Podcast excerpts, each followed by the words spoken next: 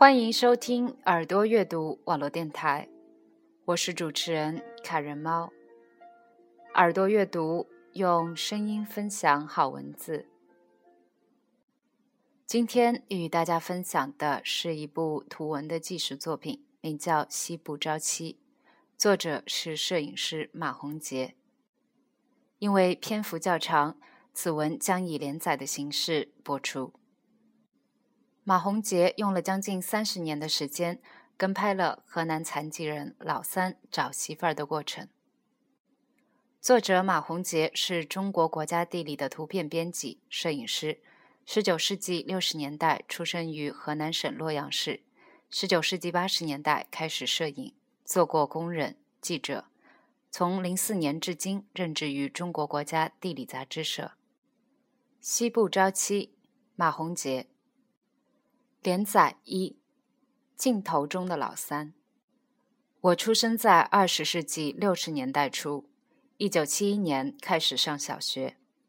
那时候没什么玩具，许多十来岁的孩子闲着没事儿就四处游荡、结伙打架。我从小调皮胆大，经常带着弟弟爬高上低。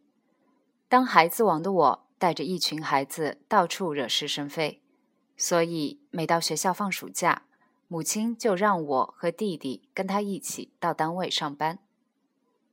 母亲上班的地方是玻璃厂的木板仓库，方圆一千多米，到处堆满了来自东北的木材。母亲干活的时候，我和弟弟在很大的露天木板库房里到处跑着玩儿。母亲休息的时候，我们就坐在她旁边，听大人们聊天。说笑话。母亲班上有个女工是四川人，其他工人都是当地口音，唯有她说话是与众不同的四川口音，所以我和弟弟记得特别清楚。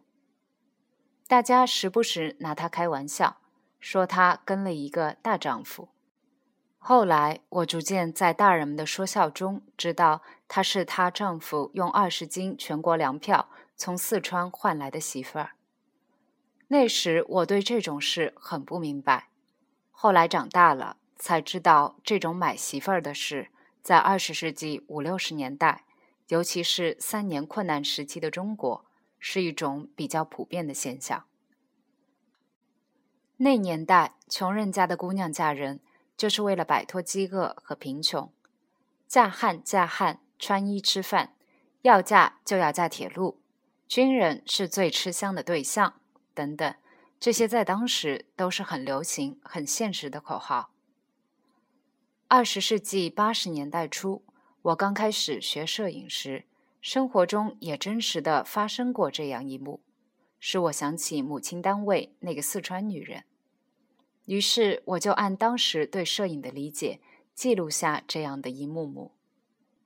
此后七八年里，我镜头中的老三。一个残疾男子为娶媳妇儿，和许多女子见面相亲，八年中先后娶过四个女人，这些女人和他结婚又离婚，其中一个假装嫁给他，骗了他两万块钱。二零零六年初，他又买了一个媳妇儿，并生了个女儿，这个女人至今和他生活在一起。他很有钱吗？没有，从一九九七年开始。父母为了他娶媳妇儿，先后花去近十万元。他是一个从小就患有小儿麻痹症的残疾人。由于和老三家有一点亲缘关系，我得以近距离的拍摄他长达数年。从一次次坎坷离奇的相亲、朝妻经历中，我感受到婚姻在一个人的生活中是多么的重要，看到一个残疾人对婚姻的无奈。